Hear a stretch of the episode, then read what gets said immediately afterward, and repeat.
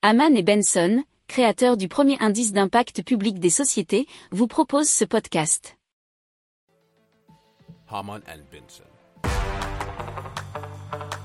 Le journal des stratèges. La Banque Centrale Européenne vient de présenter une nouvelle série d'indicateurs destinés à mieux mesurer l'impact des enjeux climatiques sur la finance.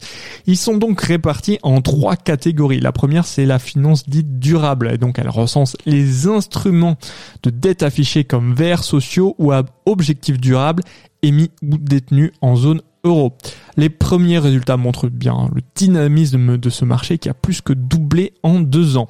D'autres indicateurs portent sur les émissions de carbone financées par les institutions financières, c'est-à-dire l'intensité carbone des portefeuilles de titres et de prêts des institutions financières ou leur exposition à des contreparties très émettrices de CO2, nous révèle les échos.fr. Alors les premières données suggèrent que les activités les plus intensives en carbone sont financées par le secteur bancaire.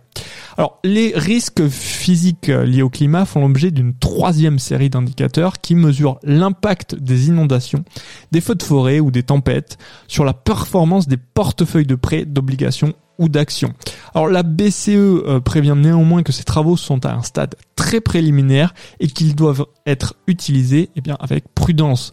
Alors l'an dernier, les investissements visant à favoriser la transition énergétique ont atteint 1100 milliards de dollars. C'est un montant équivalent à celui investi dans la production d'énergie fossile et c'est à souligner parce que c'est une première. Alors il faudrait dépasser les 3000 milliards d'investissements annuels au cours des 10 prochaines années pour espérer arriver à la neutralité carbone d'ici à 2050. Si vous aimez cette revue de presse, vous pouvez euh, vous abonner gratuitement à notre newsletter qui s'appelle La lettre des stratèges, LLDS, qui relate, et cela gratuitement, hein, du lundi au vendredi, l'actualité économique, technologique, énergétique, mais aussi de l'hydrogène, et puis de tout ce qu'on trouvera super intéressant pour votre vie. Pour approfondir ces sujets, abonnez-vous à la newsletter de Haman et Benson et écoutez nos autres podcasts que vous retrouverez dans les notes de l'émission ou sur notre site internet.